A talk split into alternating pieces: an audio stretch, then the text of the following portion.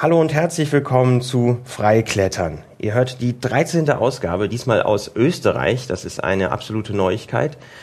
Ähm, mein Name ist Martin Schmidt. Es ist mir eine große Ehre, dass ich heute bei Pete Schubert zu Gast sein darf, in der Nähe von Kufstein. Erstmal, hallo Pete.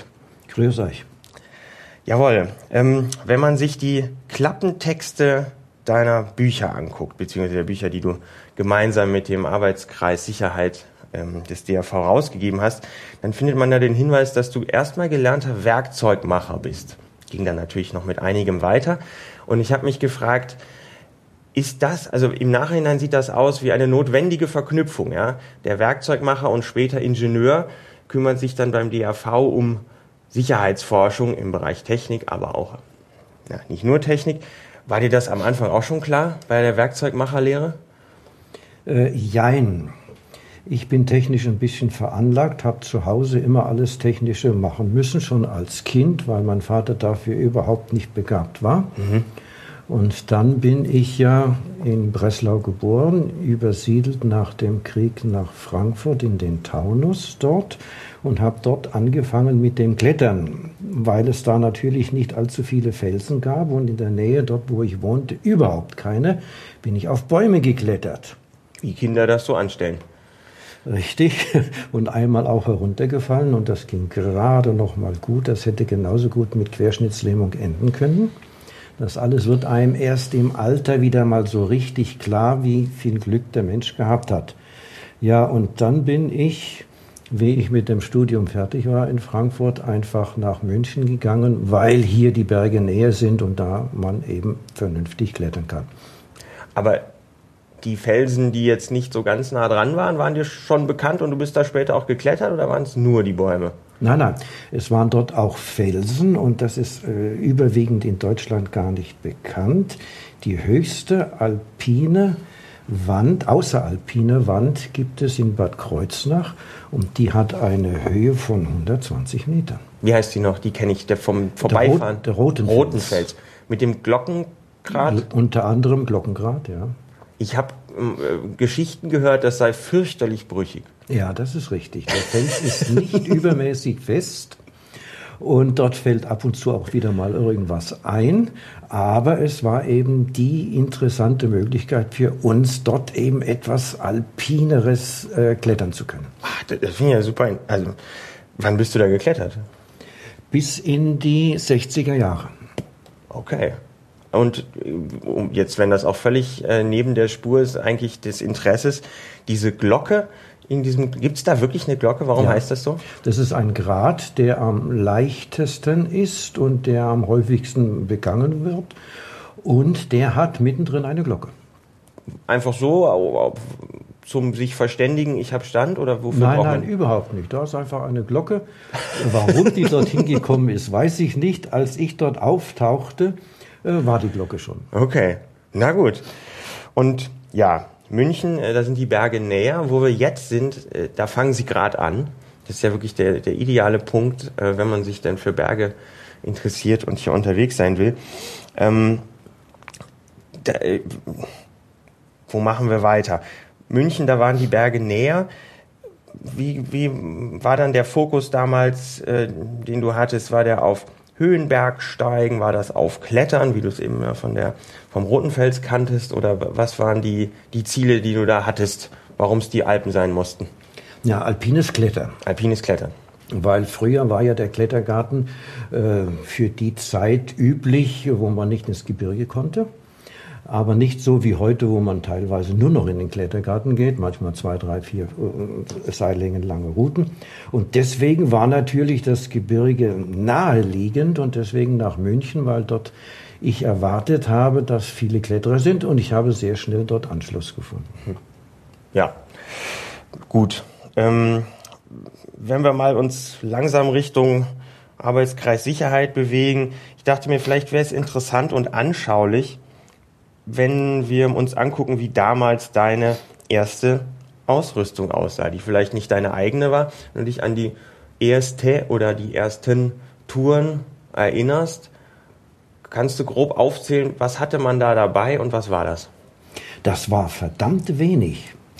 Ich bin noch mit Hanfseilen geklettert, Mitte der 50er Jahre. Mhm. Da gab es noch gar keine Perlonseile. Ziemlich dick. Ziemlich dick und wenn die äh, steif gewor äh, nass geworden sind, waren die steif wie eine Stange. Aber das war noch nicht das besonders Tragische, sondern wenn die nass waren, sind die natürlich wieder getrocknet, wie andere Seile auch heutzutage. Nur die Feuchtigkeit hielt sich innen da drin natürlich länger. Mhm. Und weil Hanf ein Naturprodukt ist, ist das Seil von innen nach außen gefault. Das heißt, man durfte damals möglichst nicht stürzen, weil man nie wusste, ob der Strick hält. Und ich habe zwei Kameraden verloren. Ich bin mit ihnen persönlich nicht geklettert. Äh, da ist der Strick gerissen. Einfach nicht, wie man heute als einzigen Grund die Kantenbelastung kennt, ja. sondern einfach, weil er als solcher der Strick gar nicht der Belastung hat. nicht gewachsen war. Ja. Ähm, okay, also Hanfseile, was hatte man noch? Dann hatte man Karabiner, das waren die rundovalen, schweren Eisenkarabiner. Mhm. Und dann einige Haken. Normalhaken. Normalhaken, nicht so stabil und fest wie die heutigen. Mhm. Und dann hatte man einen Hammer. Und das war und ein bisschen Rebschnur noch. Mhm. Das war im Prinzip eigentlich alles. Man hatte noch keinen Helm. Und man hatte so ganz leichte Kletterpatschen. Ja. Aber nicht wie heute. Die, heute sitzen die ja ganz eng. Und damit kann man auch vernünftig stehen. Aber damals waren die ganz locker und damit stand man natürlich nicht so gut. Okay, also die Ausrüstung war sehr übersichtlich, wenn man es mal so formuliert. Ja. Ähm,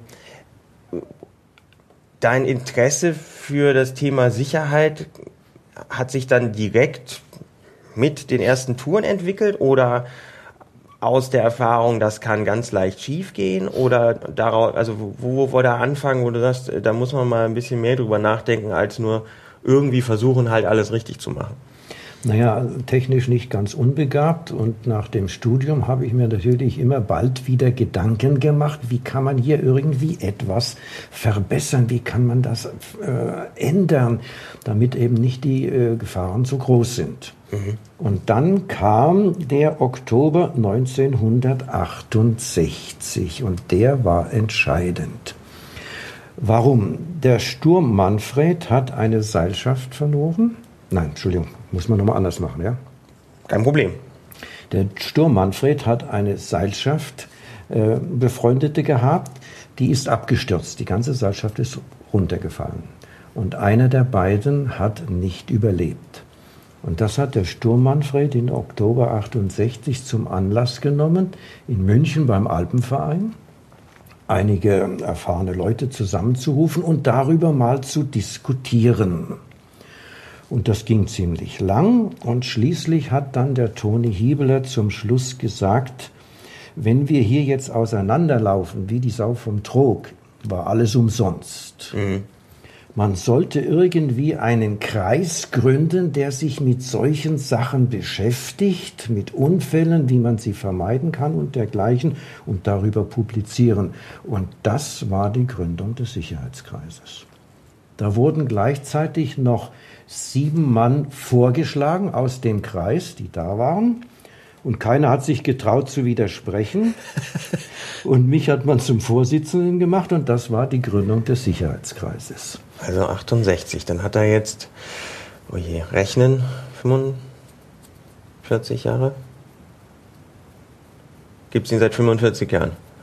68, 78, 88, 98, 108, naja, gute 45 Jahre. Ja. Genau, jetzt im Herbst sind es 45 Jahre. Oktober. Ah, okay.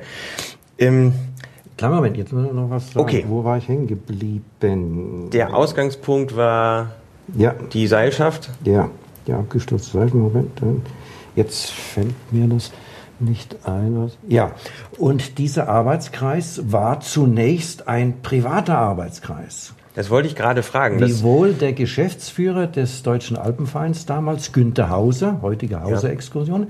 der war dabei und hat auch teilgenommen. Und dann haben wir eben mal so ein bisschen angefangen, natürlich alles ehrenamtlich, nur in Abend- und Nachtschicht, weil am Wochenende mussten wir ja klettern gehen. Natürlich. ja klar. Und erst nach zwei Jahren etwa wurde dieser Sicherheitskreis in den DAV offiziell aufgenommen. Okay. Hm, das, ja, okay. Äh, äh Nochmal eingeschoben vorher, dass man sich nach Unfällen überlegt hat, wie konnte das passieren? Was war da los? Das war ja vermutlich nicht so neu. Also die Frage stellt sich ja mehr oder weniger automatisch, ähm, wenn etwas passiert, dass man dann sich in so einem Kreis trifft und diese Entscheidung äh, irgendwo fällt. Das muss man aber mal dauerhaft und ein bisschen systematischer machen. Das war dann die Neuerung.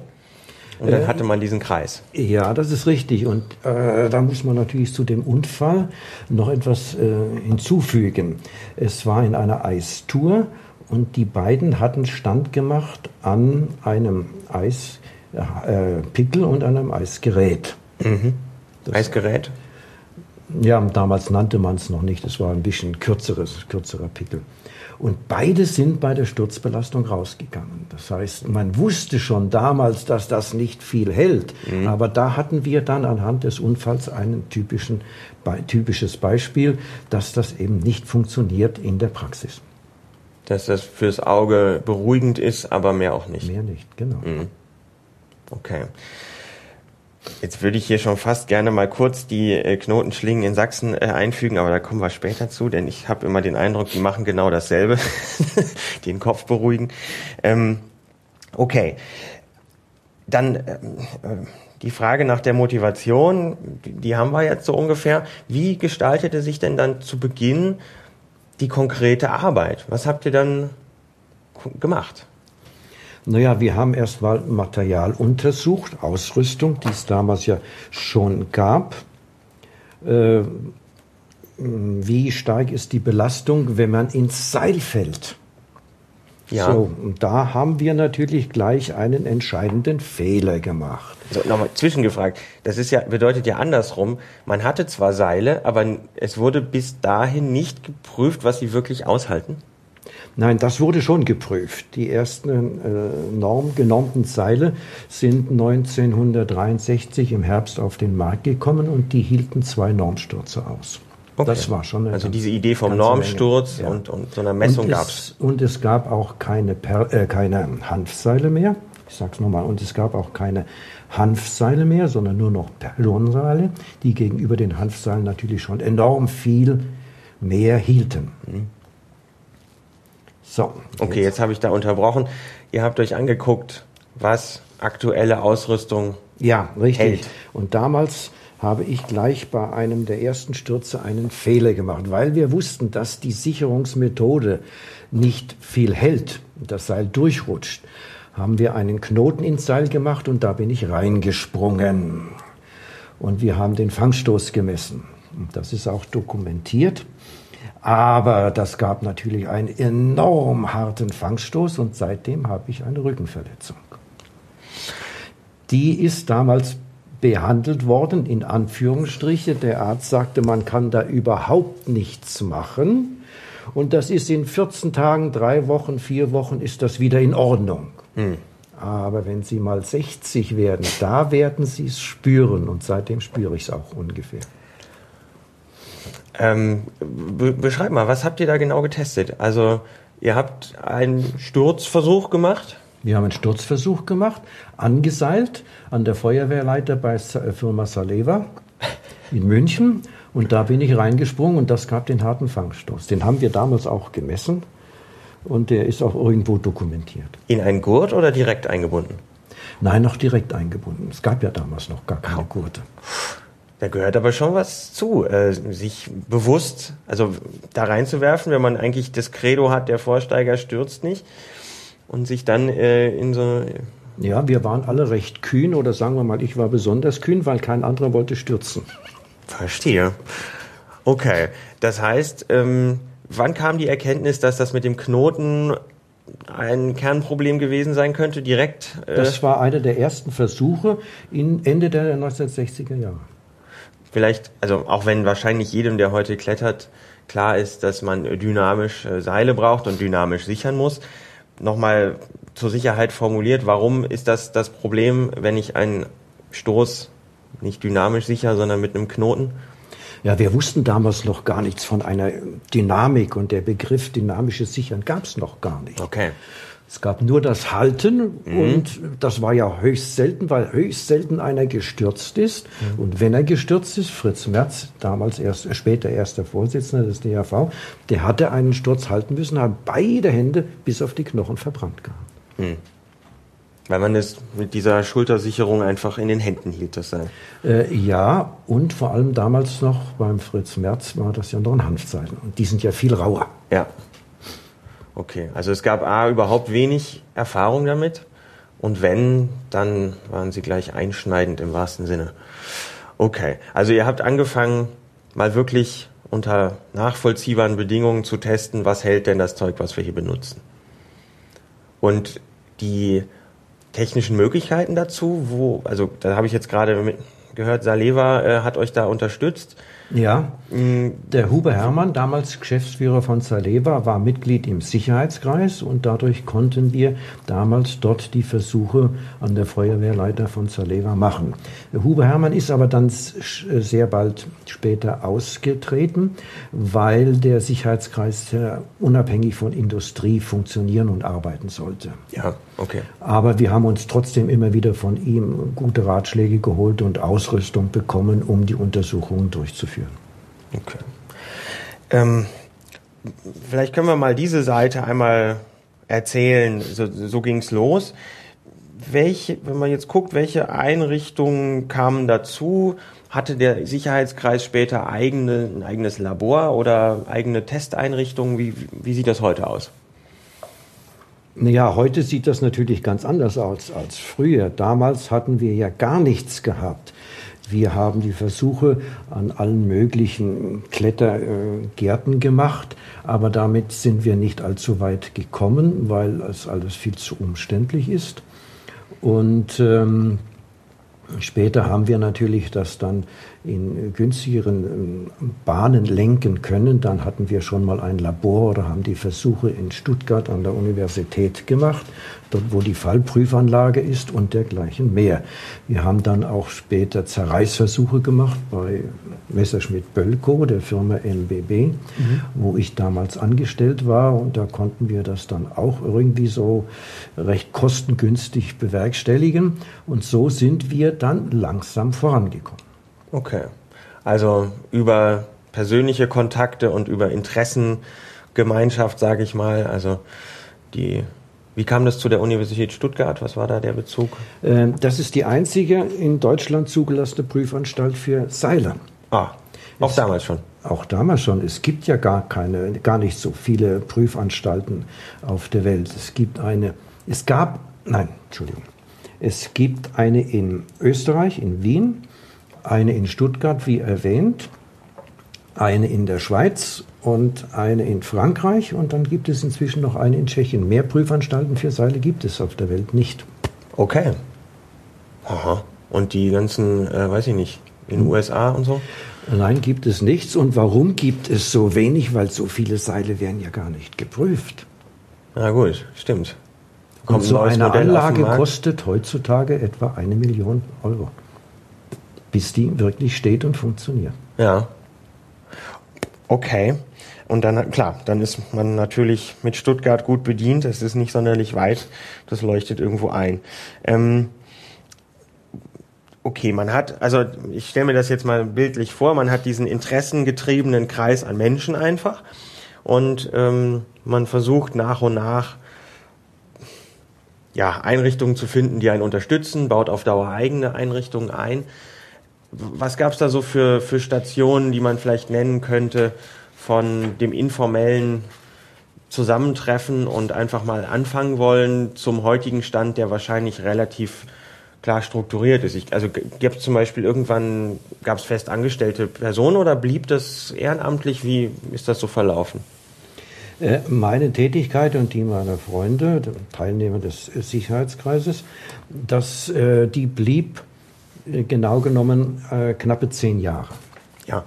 Und dann nahm die Arbeit aber so zu, dass ich dem Alpenverein den Vorschlag machte, dass wir da irgendetwas ändern müssen. Mhm.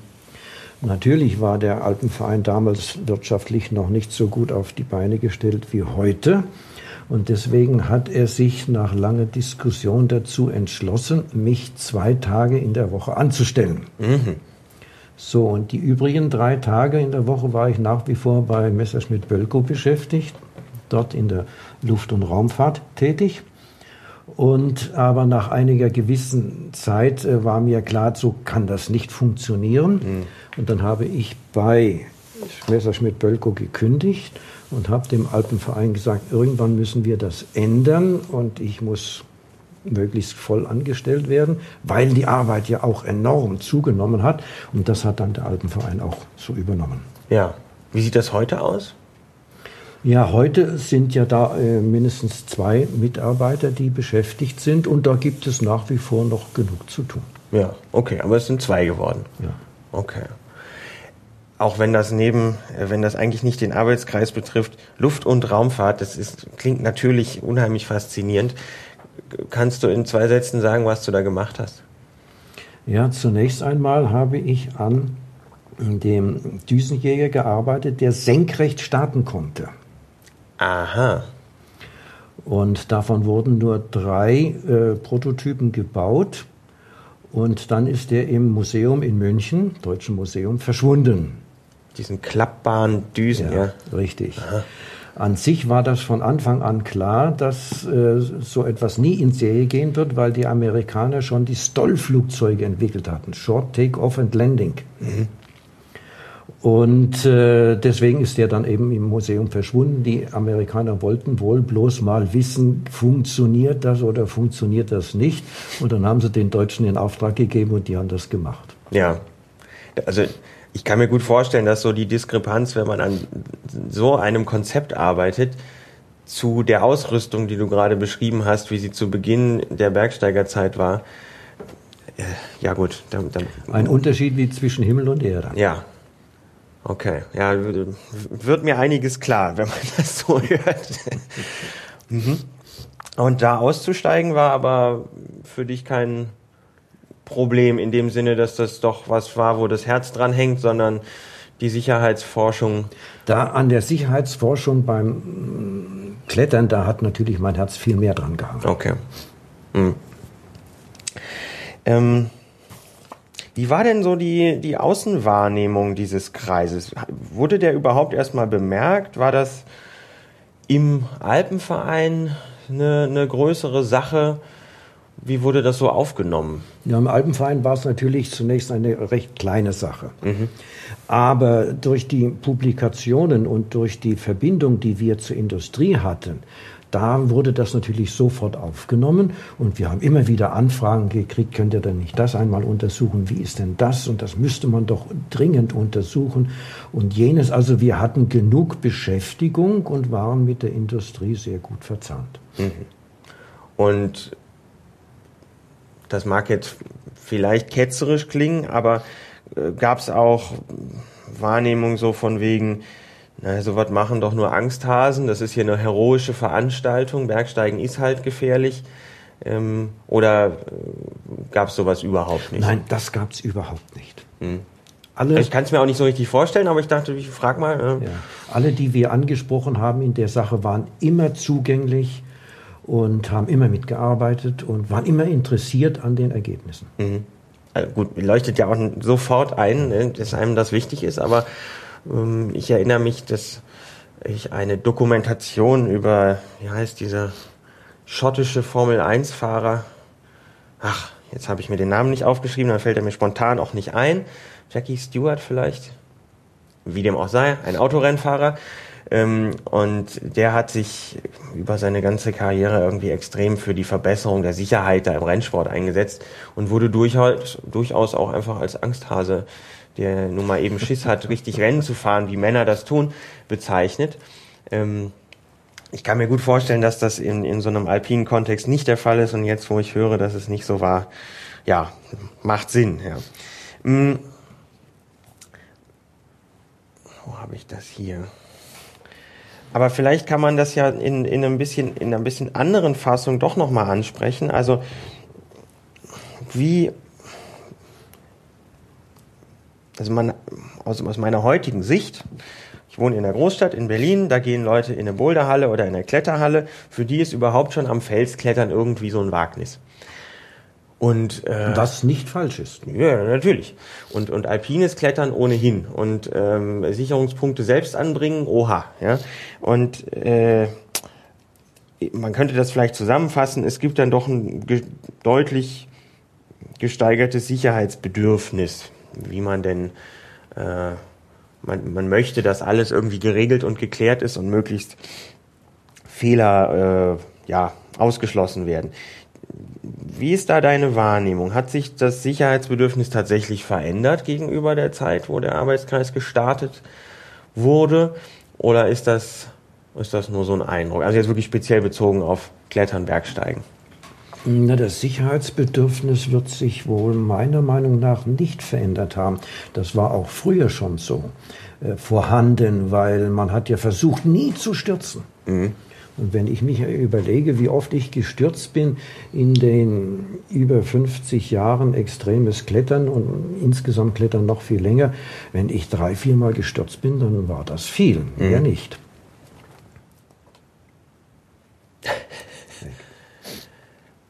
Ja gut, aber kannst du es nochmal wiederholen, was, was? Natürlich. Also diese Wahrnehmung des Sicherheitsbedürfnisses, inwieweit sich das ja. verändert hat oder ja. nicht. Du ja. sagst jetzt, im Grunde hat sich das nicht verändert. Man war einfach früher sehr, sehr vorsichtig. Nun sieht man trotzdem, das Klischee ist dann immer, die, das Kind auf dem Spielplatz hat einen Fahrradhelm auf damit es, wenn es vom Dreirad fällt, dich nichts tut. Ich weiß nicht, ob sowas äh, Ende der 60er Jahre irgendwie Freunde gefunden hätte. Das hätte man wahrscheinlich für etwas übertrieben gehalten. Ähm, so durch die Gesellschaft scheint es ein höheres Sicherheitsbedürfnis zu geben. Du sagst jetzt, im Bereich Bergsport hat sich da eigentlich nichts geändert. Äh, jein. Die ersten Helme sind auf den Markt gekommen im Herbst 1969. Entschuldigung, im Herbst 1959. Paul Hübel hat den ersten Helm entwickelt und Sport Schuster in München hat ihn auf den Markt gebracht. Und diese Helme sind enorm verbreitet worden. Mhm.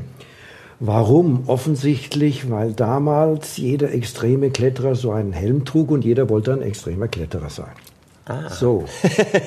Und das hat sich ja aber inzwischen na, bis heute wieder wesentlich verändert. Heute wird ja vielfach äh, ohne Helm geklettert, was natürlich eine gewisse Gefahr bedeutet in den über 50 Jahren extremes Klettern bei mir bin ich gerade zweimal von einem Stein getroffen worden. Wenn ich keinen Helm gehabt hätte, wäre ich tot gewesen. Und wenn mir heute ein junger Kletterer erzählt, der klettert schon zehn Jahre ohne Helm und es ist noch nie was passiert, sage ich nach der Geschichte betrachtet, hast du noch ein paar Jahre Zeit, aber irgendwann wird es dann ernst. Hm, okay. Ja, also nicht so einfach zu beantworten, die Frage. Was, ähm, ja, gut, also dann, dann das mit dem Sicherheitsbedürfnis, vielleicht ist das auch eine, eine etwas zu vage Frage. Hm, ich würde gerne noch so eine Anekdote hier einschieben, was ich ja besonders schön fand. Hast du dieses Weinregal noch, was äh, abgebildet ist in einem der Bände? Das habe ich noch, das ist noch im Keller. Ja? Ja. Wie viele Flaschen liegen da so drin? Ist gut gefüllt oder? Äh, nein, ist nicht so gut gefüllt, weil im Alter trinken wir jetzt nicht mehr so viel Alkohol. Ach so, ja, ich wollte nicht jetzt aus gesundlichen, gesundheitlichen Gründen, sondern man hat nicht mehr das Bedürfnis, sich äh, was zu sich zu nehmen. Verstehe. Ich wollte jetzt eigentlich darauf hinaus, Zuhörer wissen jetzt nicht, worum es geht, es sei denn, sie haben zufällig die Passage in dem Buch gelesen. Ähm, hast ja diese schöne Idee vorgestellt, dass du mit Kletterfreunden die Abmachung hast, wenn ja. einer den anderen auf einen sicherheitsrelevanten Fehler hinweist und das tatsächlich der Fall war, dann schuldet derjenige, der den Fehler gemacht hat, dem anderen pro potenziellem Sturzmeter eine Flasche Wein. Ja. Das kann ja schnell recht teuer werden. Richtig. Deswegen wollte ich fragen, wie er gefüllt ist und meinte dann, wenn er nicht so gut gefüllt ist, dann ist es eigentlich ein gutes Zeichen. Ja, er ist jetzt nicht mehr so ähm, prall gefüllt wie früher. Und äh, ich kletter ja überwiegend nur mit Kameraden, die man schon seit vielen Jahren kennt. Und die machen auch nicht mehr so viele Fehler. Das heißt, äh, der Wein ist heutzutage nicht mehr so notwendig wie vielleicht vor 10, 15, 20, 30 Jahren. Also da war das schon eine durch ja. gut gehende Fluktuation. Ähm, Vielleicht können wir mal kurz auf die Publikationen kommen, die der Arbeitskreis so rausgegeben hat. Also das ist nur eine Anekdote daraus, vielleicht somit das Unwichtigste, was man dazu eigentlich sagen kann.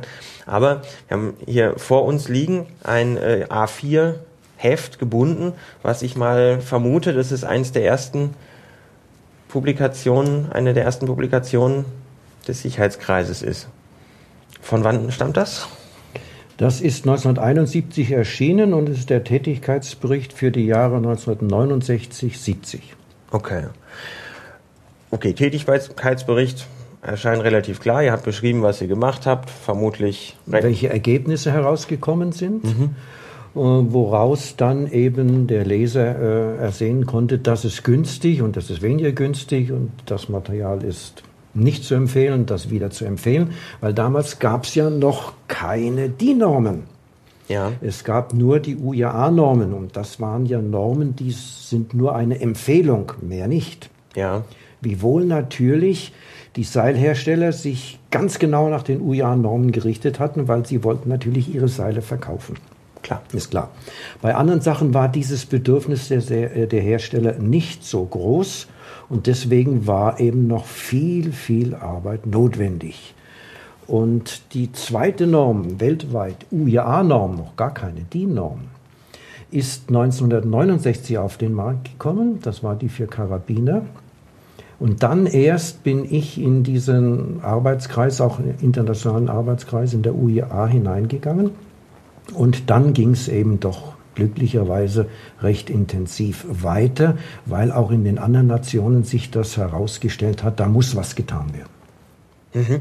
Vielleicht kommen wir da gleich nochmal drauf. Wenn, ähm, Thema, was ich auf jeden Fall auch hier auf meinen Karten stehen habe, ähm, zu den Publikationen nochmal kurz. Ganz trivial, wie habt ihr das rausgegeben? Wurde das an Sektionen des Alpenvereins verschickt und an die Industrie? Wie, wie habt ihr das publiziert? Nein, das wurde in den DRV-Mitteilungen publiziert, dass das erschienen ist und dann konnte es jeder bestellen. Ah, okay, so herum, okay. Und später dann gab es ja immer diese Ausschnitte oder gibt es bis heute aus der Sicherheitsforschung in den Mitteilungen des ja. DRV, die ja, man dann als ja. Mitglied nach Hause bekommt. Okay. Und die Bücher, sich, äh, Sicherheit und Risiko in Fels und Eis, drei Bände gibt es mittlerweile, sehr zu empfehlen übrigens. Ich verlinke das in den Anmerkungen zur Sendung. Die äh, solltet ihr auf jeden Fall einen Blick riskieren. Vielleicht nicht gerade äh, beim, am Esstisch, aber gut. ähm, das sind Zusammenfassungen des Ganzen oder wie sind die Bücher entstanden? Das sind im Großen und Ganzen Zusammenfassungen. Okay in einer vielleicht etwas verständlicheren Form als diese eher hier wissenschaftlich gehaltenen Hefte vom Sicherheitskreis damals. Und äh, es hat sich ja herausgestellt, dass dieses, äh, diese Form auch angekommen ist. Das, der Band 1 hat, eine, hat acht Auflagen. Okay.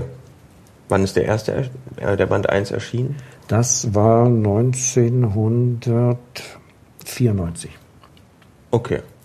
Na gut, also wirklich schon zu einer Zeit, wo man viel Material gesammelt hatte ja. und sich ja. gesagt hat, das bringen wir jetzt mal in kompakter Form ja. für alle Interessierten raus. Okay. Gut, dann haben wir es ja gerade schon angesprochen. Also diese Frage äh, der Normierung. Ihr habt angefangen, du hast dich ins Seil geworfen von der Saleva-Leiter das war noch ein Stück weg von der Normierung, denke ich, denn äh, man kann ja nicht einen normierten Pete Schubert äh, irgendwo äh, bereithalten, den man dann immer irgendwo runterwirft. Ähm, dann hast du angesprochen, dass es zwei Normen gibt. Ja, wo fangen wir da am sinnvollsten an? Also die URA-Normen gab es schon länger, als es den Sicherheitskreis gab. Das heißt, vielleicht legen wir da los. Ganz für Leute, die den Namen zwar kennen von den Schwierigkeitsgraden, aber nicht wissen, was das ist. Die URA ist die UEA ist eine internationale Vereinigung aller Bergsteigerverbände auf der Welt, wiewohl der Deutsche Alpenverein jetzt vor einigen Jahren ausgetreten ist, was ich überhaupt nicht verstehen kann.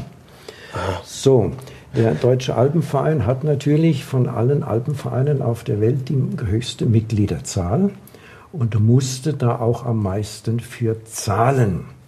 Mhm. In Indien gab es einen Alpenverein, der hatte 34 Mitglieder. Da kann man sich natürlich vorstellen, dass die verdammt wenig gezahlt haben. Berge und, haben sie doch.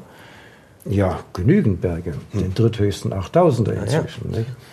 Und ähm, das hat der Alpenverein wohl, weil der höchste Betrag gezahlt werden muss in der UIA, äh, nicht mehr machen wollen. Und dann sind, ist der Alpenverein leider aus der UIA ausgetreten, was ich immer für völlig falsch gehalten habe.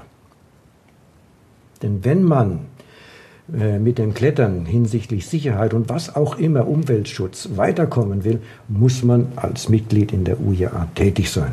Aus Amen. Also ja, mir klingt das jetzt auch sehr äh, vernünftig. Ich kenne die Debatte nicht, ich kenne da äh, die Hintergründe nicht, aber äh, es erscheint mir doch merkwürdig auszutreten. okay, also die URA gab es seit wann?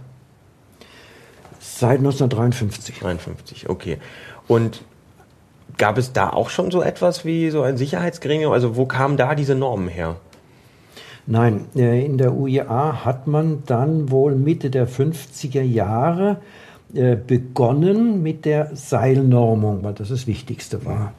Aber man hat noch acht Jahre dazu gebraucht, weil das ja alles ehrenamtliche Tätigkeit ist, bis man endlich so weit war. Okay. Und dann hatte man eine Empfehlung und dort wurde auch die Beschreibung des heute noch üblichen Begriffs des Normsturzes entwickelt? Okay. Okay, das kann man nachlesen. Ich glaube, das müssen wir jetzt nicht erklären. Ich äh, verlinke das, was genau ein Normsturz ist. Ein ziemlich harter Sturz. Ja, da wären vielleicht ein paar Worte zu erwähnen. Okay, dann. Äh, die Prüfung sieht völlig anders aus, als sie in der Praxis ist. Ja. Und äh, nach langem Hin und Her und heraussuchen, wie das dazu gekommen ist, mussten wir feststellen, dass die damals eben auch keine Ahnung hatten, die das die Norm machten, ähm, wie die Praxis aussieht. Und deswegen ist eine völlig falsche Norm entstanden gegenüber dem, was in der Praxis immer wieder passiert. Ist sie denn trotzdem aussagekräftig für die Haltbarkeit von Seilen? Ja, sie ist äh, aussagekräftig. Ähm, das Besondere ist, dass eben die Norm keine Möglichkeit äh, vorsieht, wie in der Praxis beim Klettern, dass das Seil durchrutscht, sondern das Seil ist mit einem Knoten befestigt, so wie ich es damals bei meinem Versuch ja. gemacht habe, wo ich mir die Verletzung zugezogen habe. Also es ist ein statisch gebremster Sturz ja. und ein weiterer Unterschied, da erinnere ich mich an eine Episode in den Büchern, ist natürlich auch, dass es ein fester Testkörper ist, der sich nicht verformt und ja. dadurch auch eine andere Kraftentfaltung ja, richtig. Äh, entfaltet. ja. Ähm, und es ist ein, was ist fast, fast Sturzfaktor 1,7 oder so. Es ist doch furchtbar hart, oder? Ja, der liegt so bei ungefähr, das müsste ich jetzt nachsehen. Na gut, so, so wichtig ist nicht, aber einfach zur Erläuterung, es ist ein Sturz, wie er im, im in der Praxis nicht gibt. So, ja. Okay, das wollte ich damit sagen. Also, okay. Gut, also dann hatte man diese URA-Norm, die keine verbindliche Industrienorm war, sondern eine Empfehlung der Vereinigung aller Kletterervereinigung. So Richtig. zusammengefasst. Und alle Hersteller haben sich bewusst gleich nach dieser Norm gerichtet. Okay. War das technisch herausfordernd oder waren, haben die Seile das ohnehin geleistet? Nein, das war insofern schon eine technische Herausforderung, weil jeder Hersteller musste sich ja solch eine Prüfanlage hinstellen. Und die kostete enormes Geld. Aha. Okay. Und die Seiler haben das aber damals schon ausgehalten. Okay. Denn eine Norm kann ja, egal auch eine DIN-Norm, eine EU-Norm, was auch immer, kann ja nichts verlangen, was es gar nicht gibt oder was die Geräte nicht schaffen. Ah, okay. Ich hätte jetzt gedacht, wenn die Anforderung ist, dass man etwas, dass etwas halten muss und es gibt nichts, was das hält, dann Dann kann man keine Norm formulieren, Nein, die das es- fordert. Nein, gibt es nicht. Okay. Das ist interessant. Äh, aha. Okay, eine Norm darf nichts fordern, was nicht geht. Was dazugelernt. Hm. Gut, machen wir an der Stelle weiter. Also es gab diese Norm. Ich habe mit dem Arbeitskreis angefangen. Ähm, habe erstmal natürlich Versuche gemacht, die man jetzt auch noch nicht als Normierungsversuche bezeichnen könnte, sondern einfach Versuche. Wie kam es dann dazu, dass wir jetzt zwei Formen von Normen haben, nämlich auch tatsächlich eine EU-weite oder weltweite? Nein, EU. EU-weite Normierung für eigentlich fast alle Gegenstände, die wir beim Klettern benutzen. Ja, das war eine gesetzliche Festschreibung in der EU und zwar äh, Anfang, Mitte der 1990er Jahre. Und damit mussten wir natürlich, die Mitgliedstaaten in der EU, eben eine Norm auf die Beine stellen. Vorher gab es, in den 80er Jahren gab es keine EU-weite Norm für Kletterausrüstung. Gab es keine Norm. Da gab es in Anführungszeichen nur die UIA-Norm. Ja. Okay. Also habe ich meine Kindheit nur mit der halben Norm verbracht. Mit der UIA-Norm. Alles klar. Okay, gut. Sorry für die Unterbrechung. Also Anfang der 90er Jahre auf EU-Ebene. Ja. Oder also die Frage, wie kam es dann konkret zu den Normen, die wir heute ja, haben? Ja. Und äh, in dieser EU-Norm waren alle interessierten Staaten mh, beteiligt, wiewohl es gar nicht viele gibt. Zum Beispiel die Griechen sind nicht drin und viele andere nicht. Inzwischen sind sie auch dabei. Und dann hat man eben diese Normen auf die Beine gestellt. Die Basis dafür war natürlich die UIA-Norm. Okay. Und dann waren die EU-Normen da und jetzt tauchte natürlich die Frage auf, was machen wir mit den UIA-Normen? Ich war damals gerade Vorsitzender in der UIA in diesem Punkt, was die Normen betrifft. Und dann haben wir uns überlegt, ja, lassen wir die jetzt sterben oder was machen wir? Und dann habe ich den Vorschlag gemacht und der ist durchgegangen. Wir übernehmen die UIA-Normen, wie sie sind, ohne dass wir die noch einmal drucken, sondern in der UIA-Norm wird nur auf die EU-Normen verwiesen und dann wird ein Punkt irgendwie verbessert oder zwei Punkte, drei Punkte, ein mhm. klein wenig verbessert. Mhm. Dass beispielsweise der Fangstoß äh, weniger hoch sein darf oder die äh, Zerreißkraft oder die Bruchkraft äh, muss höher sein und dergleichen mehr. Das heißt, die UIA-Normen sind heute nur noch ein ganz relativ kleines, dünnes Papier mit Verweis auf die EU-Normen und dann diesen Zusatz, der da drin ist. Und gilt folglich nicht nur in Europa. Also ich habe mich gerade gefragt, warum sollte man sich überhaupt diese Mühe machen? Und gilt äh, nicht nur in Europa, wobei man natürlich noch eins feststellen muss, dass nirgends so viele Kletterer auf der Welt gibt und Bergsteiger wie in Europa und daher diese, diese äh, Vor, na, wie soll man sagen, diesen, dieses Primat. Ja. Mhm. Deshalb dieses Primat. Und die Amerikaner, die Australier und die Asiaten oder wer auch immer richten sich nach Europa sozusagen. Okay, das war jetzt, wäre genau meine Frage gewesen. Gibt ja nun namhafte äh, US-amerikanische Hersteller, die ja auch bei uns beliebt sind. Die richten sich nach den, den UIA. Den UIA-Namen. Okay, also ich jetzt, was gibt's da? Black Diamond oder so? Ja. Okay, okay. Das ist ja interessant, dass es so eine Strahlkraft hat. Äh, und gab es da auch Normierungsbestrebungen? Ist dir das zufällig bekannt? Nein, ist mir nicht bekannt. Okay.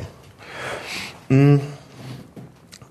Vielleicht, wenn man sich da mal so ein Beispiel rausnimmt. Wir hatten jetzt die Seile, äh, um vielleicht was anderes zu nehmen, nehmen wir die Karabiner, den, den normalen Schnapper-Karabiner. Wie hat man sich das vorzustellen? Wie habt ihr so eine Norm erarbeitet? Also, okay, man hat den Status quo, die Industrie baut Modelle in einer Bandbreite, ja, die kann man sich alle angucken, was die so können und tun. Ähm, aufgrund welcher Überlegungen erstellt man jetzt genau die Anforderungen? Also zum Beispiel die, die Sache mit dem offenen Schnapper, da fragt man sich ja dann so ein bisschen, müsste man nicht viel schwerere Karabiner benutzen? Ähm, wie, wie, ja, so viele Fragen auf einmal. Aber wie entwickelt man für einen spezifischen Gegenstand, sagen wir Karabiner, äh, die Anforderungen? Ja, bleiben wir gleich bei den Karabinern. Da haben wir die ersten Versuche, Zerreißversuche gemacht mit Seilen. Ja. Und die Belastung ist natürlich ungünstiger, weil das Seil sich bei Belastung im Karabiner verbreitet. Ja. Und damit wird der Hebelarm, der Belastungshebelarm größer. Das heißt, mit Seilen halten die Karabiner weniger als bei der Normprüfung mit einem runden Stahl. Mhm. So, aber weil ja jedes Seil wieder anders ist, konnte das natürlich keine Prüfmethode werden, sondern die Prüfmethode muss ja überall äh, so ausgelegt sein, dass sie in allen Prüfergebnissen die gleichen Voraussetzungen sind. Und deswegen sind wir dann wieder auf Metall Karabin, nein, auf Metallbolzen gekommen, die die Karabiner belasten. Und das ist eben auch heute noch der Fall. Okay, das heißt absichtlich etwas, was in der Realität nicht passiert. Man hat keine Metallbolzen äh, am Fels, die da ziehen. Aber um Vergleichbarkeit herzustellen, etwas, was immer okay. gleich bleibt. Ja. Okay. Und dann nimmt man, also wenn ein Karabiner dann auf den Markt kommt und ausgewiesene Festigkeitswerte hat, woher stammen diese Werte? Hat, hat die eine Normierungseinrichtung festgestellt? Behauptet der Hersteller einfach, das sei so? Wie läuft das? Der Hersteller hat ja auch eigene Zerreißmaschinen mhm. und äh, prüft natürlich seine neu entwickelten Karabiner erstmal auf diesen Zerreißmaschinen und dann schickt er das noch zur Prüfung an eine zugelassene Prüfanstalt und die macht diesen Versuch noch einmal und kommt dann in der Regel zum gleichen Ergebnis. Okay. Also das ist keine reine Behauptung, das wird nochmal überprüft. Okay. Und dann, ähm, Menschen haben ja die, die interessante Eigenschaft, sich immer irgendwelche Schlupflöcher zu suchen. Ähm, man kann ja wahrscheinlich extrem viel in Normierungen reinschreiben ähm, und bestimmt trotzdem Schlupflöcher finden, die günstig sein könnten, um etwas leichter zu machen oder so. Äh, das ist richtig. Aber in den Normengremien sitzen ja nicht nur die Verbraucher, also die alpinen Verbände, ja. sondern auch die Hersteller. Und die sind natürlich auch stimmberechtigt. Und deswegen äh, entsteht eine Norm in der Regel nicht von heute auf morgen, auch nicht innerhalb von drei, vier Jahren, sondern gewöhnlich sind das fünf, sechs, acht bis zehn Jahre. Auch wenn eine Norm wieder mal verändert werden muss, dauert das sehr, sehr lange, ja. bis nämlich alle Meinungen dann in diesem Papier wirklich sind und alle sind zufrieden und dann erst erscheint die Norm. Okay. Ja, gut. Vielleicht so viel zu den Normen. Äh, es sei denn, du hättest da noch was Relevantes anzufügen? Ja gut, haben wir, glaube ich, viel zugesagt. ähm, jetzt sind wir die ganze Zeit auf Seiten der Technik gewesen. Ne? Seile, Karabiner, Zerreißmaschinen etc.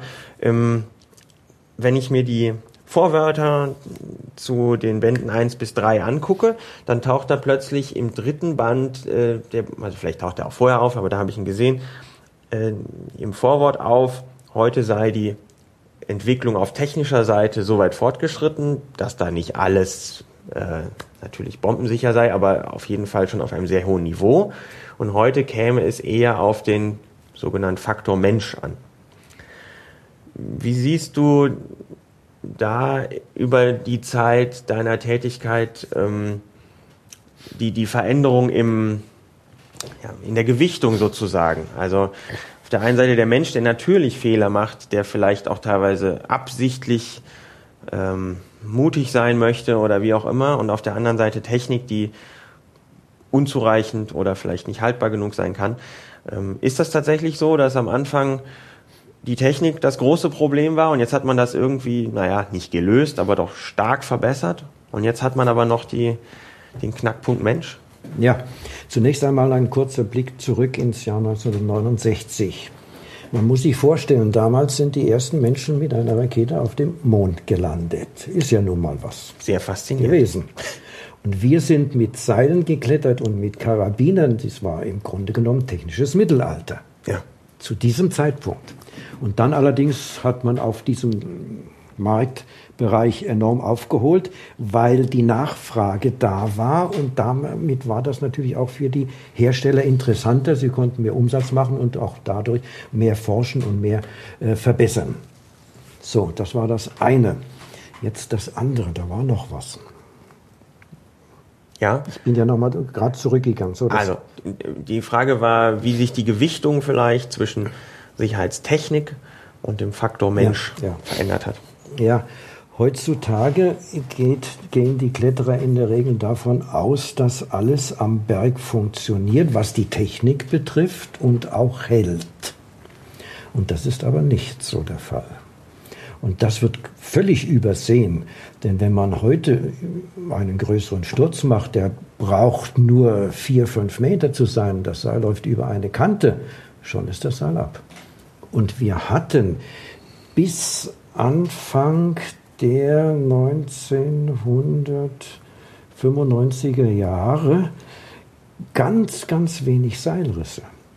Und zwar innerhalb von zehn Jahren ein, höchstens zwei Seilrisse, die in der Regel tödlich geendet sind. Früher, vor den 1980er Jahren, waren die Seilrisse wesentlich häufiger. Und in den letzten Jahren haben aber die Seilrisse enorm zugenommen. Mhm.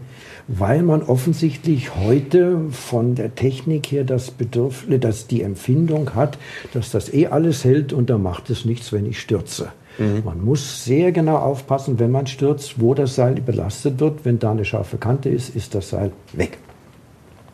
Abgerissen. Also führt die Verbesserung der Technik auch zu einer Überschätzung in, in Teilen? Das kann man durchaus so sagen. Wenn man äh, gehörte denn die Forschung von, tja, ich weiß gar nicht, wie man das nennen soll, der, noch was ach so, auch ja, bei, ich auch bei den Karabinern ich ist es so. Solange ein Karabiner mit geschlossenem Schnapper belastet wird, kann er auch durch den größten Sturz nicht brechen. Mhm. Aber wenn sich durch Anlage am Fels der Schnapper ein bisschen aufdrückt, reicht ein 3-Meter-Sturz und der Karabiner ist gebrochen. Und das wissen viele nicht. Und deswegen bricht eben ab und zu mal ein Karabiner. Und deswegen äh, sieht man im Elbsandstein auch gerne mal im Ring einen Schraubkarabiner in ja. Benutzung. Ja. Was ich, muss ich gestehen, in den, zu, bei den ersten Besuchen tatsächlich verwunderlich fand. Und jetzt überhaupt nicht mehr. Ja. Verstehe ich vollkommen. Ja, ja, ja. ja. Ähm, okay, dann nochmal kurz zu meiner Frage. Solche Normierungen auf technischer Seite, die kann man mit ausreichend Zeit und Ressourcen ja eigentlich ganz gut anstellen man macht Versuche, man kann äh, formulieren, was etwas halten muss und dann prüft man das und dann schreibt man eine Norm und dann wird das so gebaut, zumeist jedenfalls, und dann hat man ein Produkt, was das hält. Auf der Seite dessen, was Menschen so anstellen, kann man ja nicht einfach den normierten Bergsteiger irgendwie erfinden. Und ich finde sehr bezeichnend, dass der erste Band äh, der, deiner Bücher mit Fehleinschätzungen oder ungenügendem, ungenügender Kenntnis von Wettereinflüssen anfängt.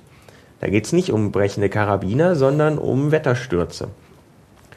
Wie ist eure Arbeit oder eure Strategie gewesen, um, um da die Finger dran zu kriegen an, an diesen Faktor? An den naja, man konnte nur über Unfälle publizieren, die sich durch schlechtes Wetter ereignet haben. Und dann musste man hoffen, dass das irgendwo ankommt und sich die Kletterer danach ein wenig richten. Mhm. Ich bin ja inzwischen in Pension und habe Zeit und gehe nur noch bei schönem Wetter klettern. Nie mehr bei unsicherem Wetter wie früher, weil man damals ja nur am Wochenende gehen konnte und man immer wollte. Und dann ist man bei Regen weggefahren und hat gehofft, dass das Wetter besser wird und hatte manchmal Glück und manchmal Pech.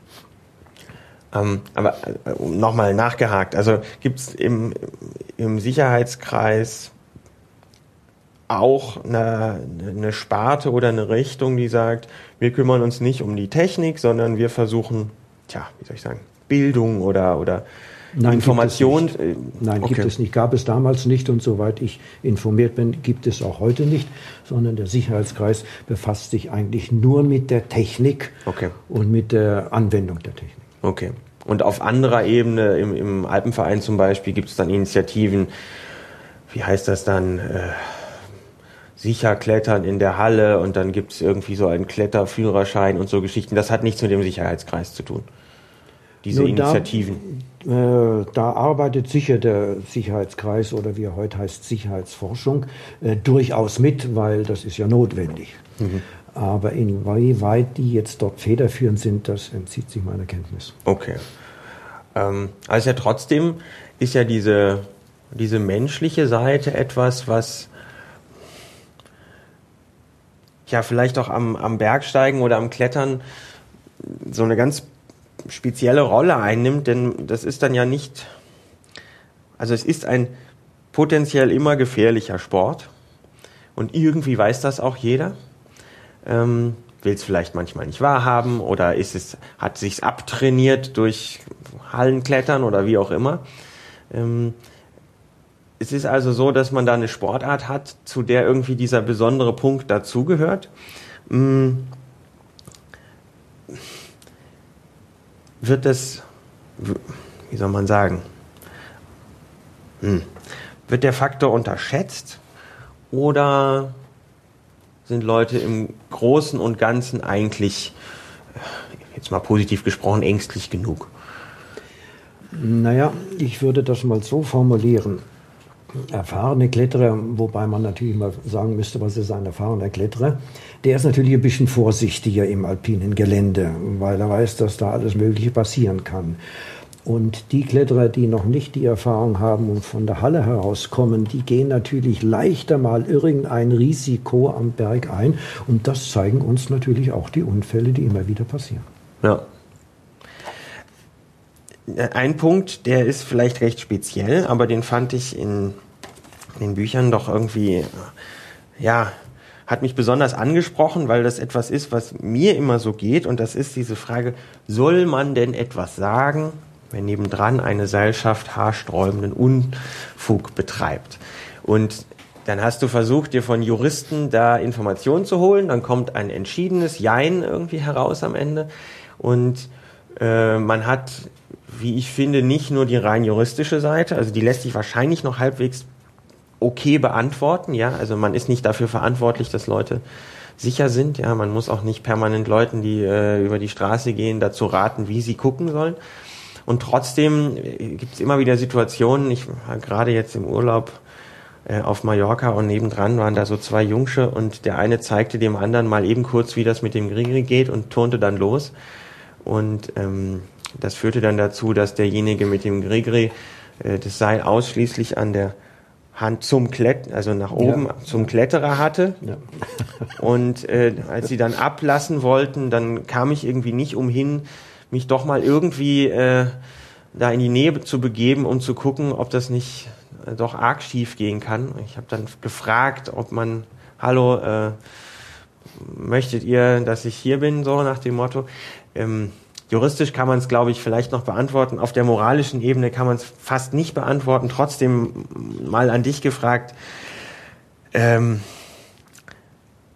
wie, wie geht's dir damit, wenn, wenn Leute offenkundig keine Ahnung haben? Also dann braucht man jetzt nicht Fritz Wiesner nennen, der sich so einbindet, wie er sich seit 50 Jahren einbindet, sondern Menschen, die es offensichtlich nicht besser wissen. Ja, man sieht ja sofort, wenn man da mal hinschaut und eine Seilschaft ist unterwegs, ist das eine erfahrene Seilschaft oder eine weniger erfahrene Seilschaft.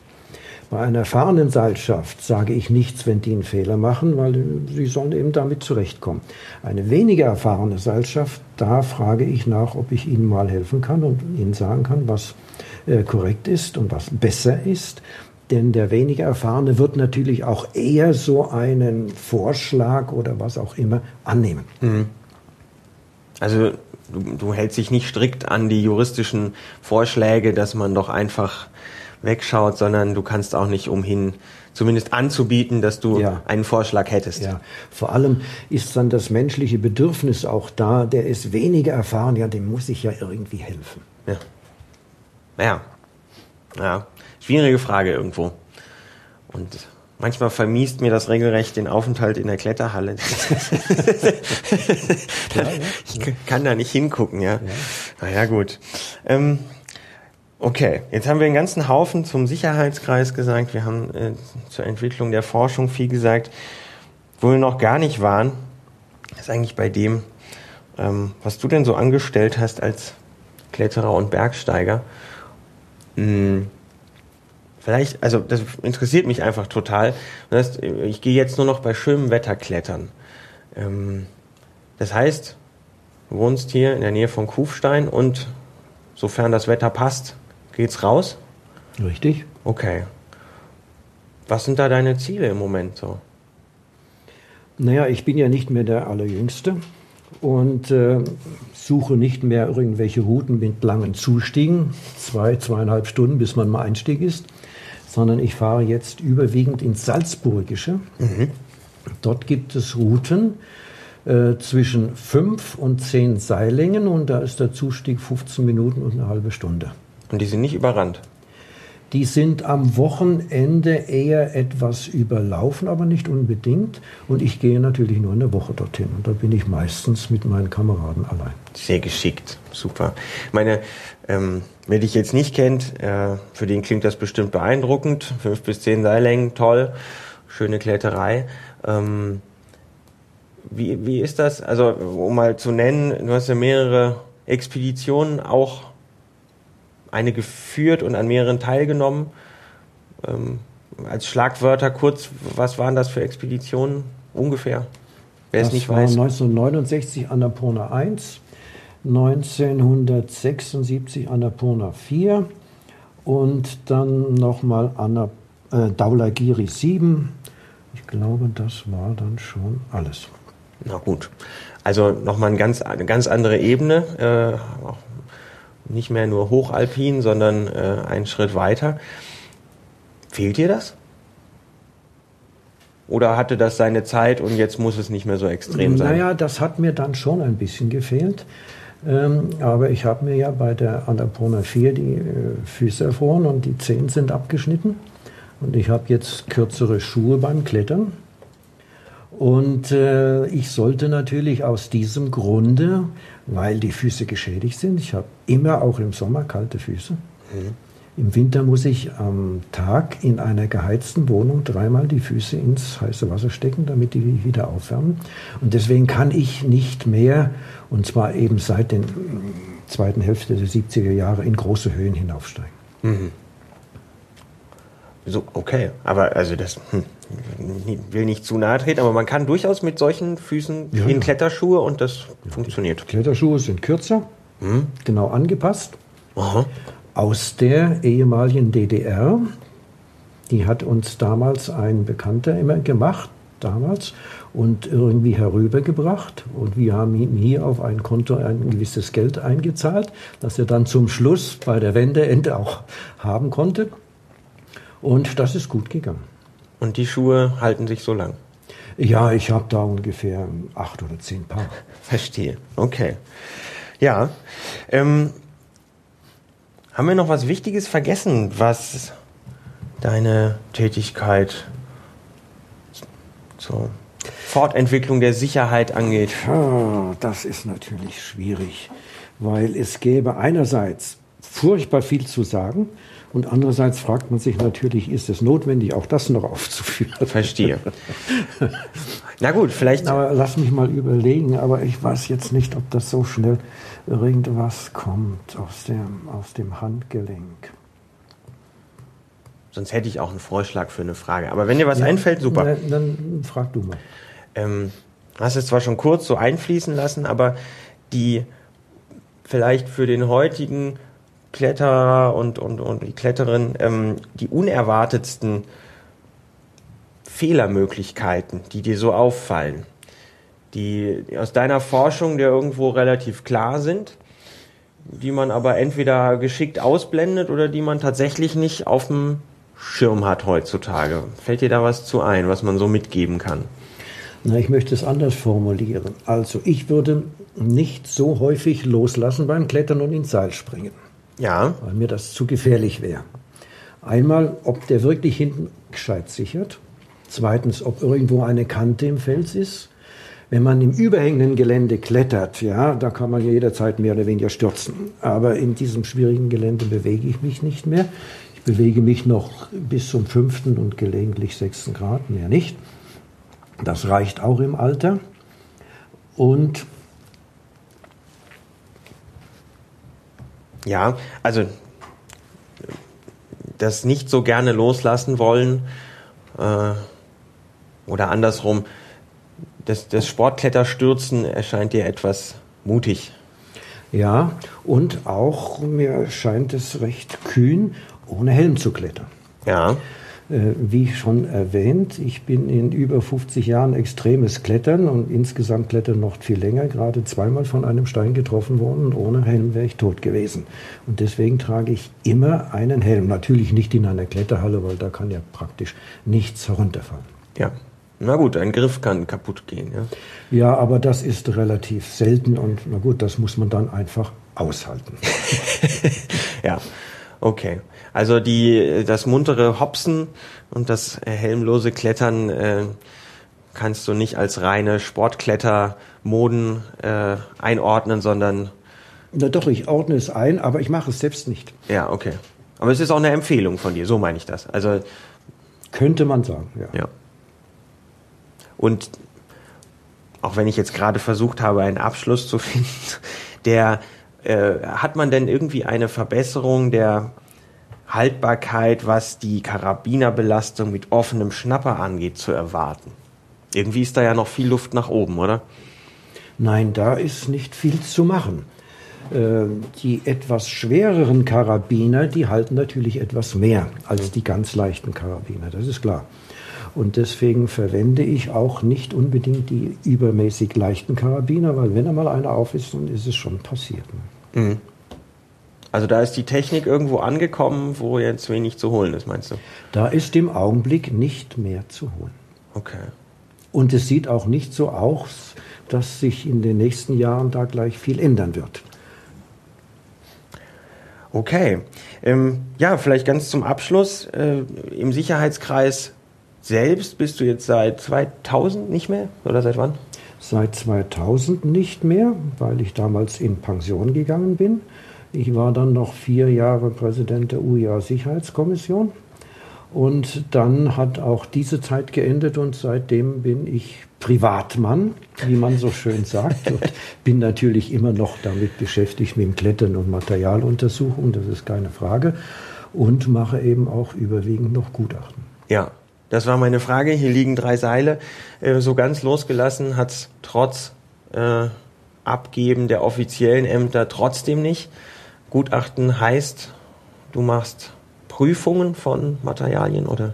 Von Materialien oder eben, wenn ein Gericht sich mit einem solchen Fall, Unfall nicht auskennt, dann wird ein Sachverständiger hinzugezogen. Oder auch wenn eine Partei äh, das unbedingt will.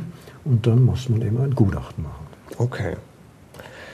Ja, also von meiner Seite denke ich, wäre es das soweit. Wenn du noch was anfügen magst, natürlich immer gern.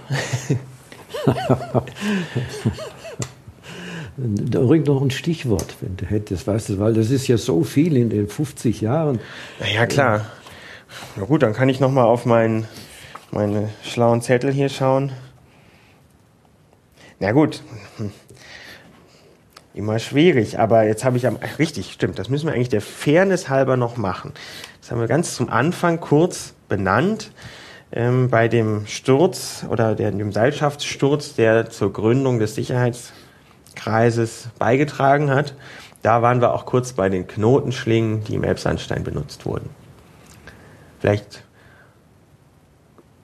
können wir da noch was zu sagen. Das ist nämlich ein Thema, das sich unweigerlich durch diesen Podcast zieht irgendwie äh, mögen alle oder klettern alle, mit denen ich spreche, gerne im Elbsandstein. Bis auf die letzte Kletterin, eine sehr gute Sportkletterin, die damit noch nicht so viel am Hut hat. Ich weiß auch nicht, ob sie es hier haben wird, aber eigentlich mögen das alle sehr und dann äh, weiß auch jeder Zuhörer, was mit Knotenschlingen hier gemeint ist. Halten die Dinger. Äh, Habt ihr das prüfen können? Gibt's nein, da? Ne? Nein, wir haben das nicht geprüft. Ich war ja seit der Wende ab und zu mal im Elbsandstein.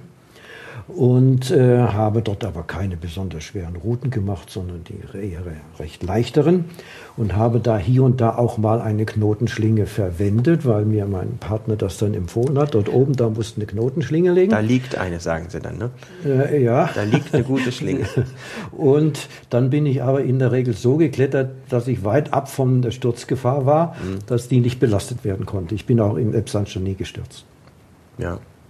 Aber sind euch da irgendwie Untersuchungen oder, oder Erfahrungen bekannt, dass jemand reingestürzt ist, hat gehalten oder es hat nicht gehalten? Ja, oder? da gibt es genügend Fälle, die mir auch bekannt sind. Die Schlinge hat gehalten, welch Glück, und die andere Schlinge hat nicht gehalten. Hm. Und der war unten und die Schlinge auch und dergleichen mehr. Okay. Und so im Verhältnis zu, zum klassischen Klemmkeil, hält die Schlinge mehr oder weniger? Ich würde eher sagen weniger. Mhm. Weil sich eben die Schlinge zusammenzieht unter Belastung, nicht? Und wenn die nicht wirklich exakt groß genug hinter dem engen Riss liegt, dann zieht sie sich durch. Okay. Also die Theorie, dass sie eigentlich so wie so ein Friend durch den Zug eigentlich sich aufdrückt, Nein. das tut sie nicht. Nein. Schade. Das ist sehr schade. Und deswegen sind hier eben ab und zu mal eine Knotenschlinge rausgegangen. Mhm. Okay. Okay, dann haben wir das auch eingehalten, was wir zu Beginn hier behauptet haben, dass wir das Thema auch noch mitnehmen. Ja, das haben wir in der Tat eingehalten. Was wir nicht eingehalten haben, war ein richtiges Ende unseres Gesprächs. Und deswegen kommt das jetzt in dieser Form. Nochmals ganz herzlichen Dank an Pit Schubert für die Zeit und für die Informationen, für das spannende Gespräch. Natürlich an Sie und euch ganz herzlichen Dank fürs Zuhören, fürs Interesse, fürs Flattern etc. Und ja, sofern ihr noch vor Weihnachten 2013 zuhört, wünsche ich frohe Weihnachten. Hier geht es 2014 weiter. Ich habe ein paar interessante Ideen fürs nächste Jahr auf dem Tisch liegen und die äh, Freikletterreisen werden weitergehen. Gut, äh, nochmals vielen Dank. Prüft eure Knoten und bis zum nächsten Mal bei Freiklettern. Tschüss.